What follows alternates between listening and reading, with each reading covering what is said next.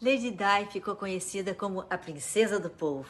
Ela nasceu em 1961 numa família ligada à aristocracia britânica. Na escola, ela era reconhecida pelo talento nos mais variados esportes, além da dança e da música.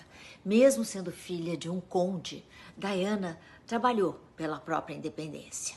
Antes de lecionar numa creche, ela trabalhou como babá Prestes a completar 20 anos, ela se casou com o príncipe Charles e recebeu o título de princesa de Gales. Carismática, linda, generosa, Diana passou a ser a figura mais célebre da realeza. O casamento, televisionado como um conto de fadas, não demorou a entrar numa crise daquelas.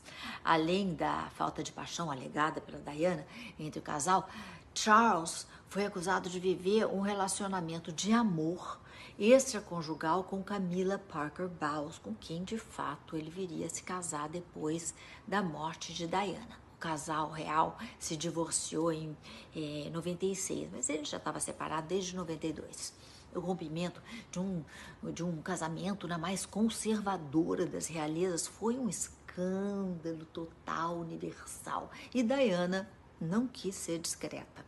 Ao se separar, usou um emblemático vestido tubinho preto, decotado e com fenda, que quebrava totalmente o protocolo de recato que uma princesa devia seguir.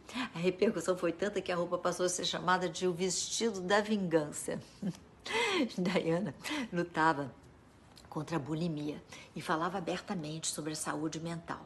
A princesa ficou muito conhecida por seu engajamento filantrópico, sendo madrinha de mais de 100 instituições de caridade. Sua preocupação maior era o combate à AIDS e a conscientização quanto à doença. Diana chegou a trabalhar como voluntária da Cruz Vermelha na África em 97, tendo seu trabalho reconhecido por ninguém menos que Nelson Mandela. Em agosto deste mesmo ano de é, 97, Diana morreu em um acidente de carro enquanto era perseguida por sete paparazzis. O funeral da princesa mais amada do mundo foi televisionado e assistido por mais de 2 bilhões de pessoas.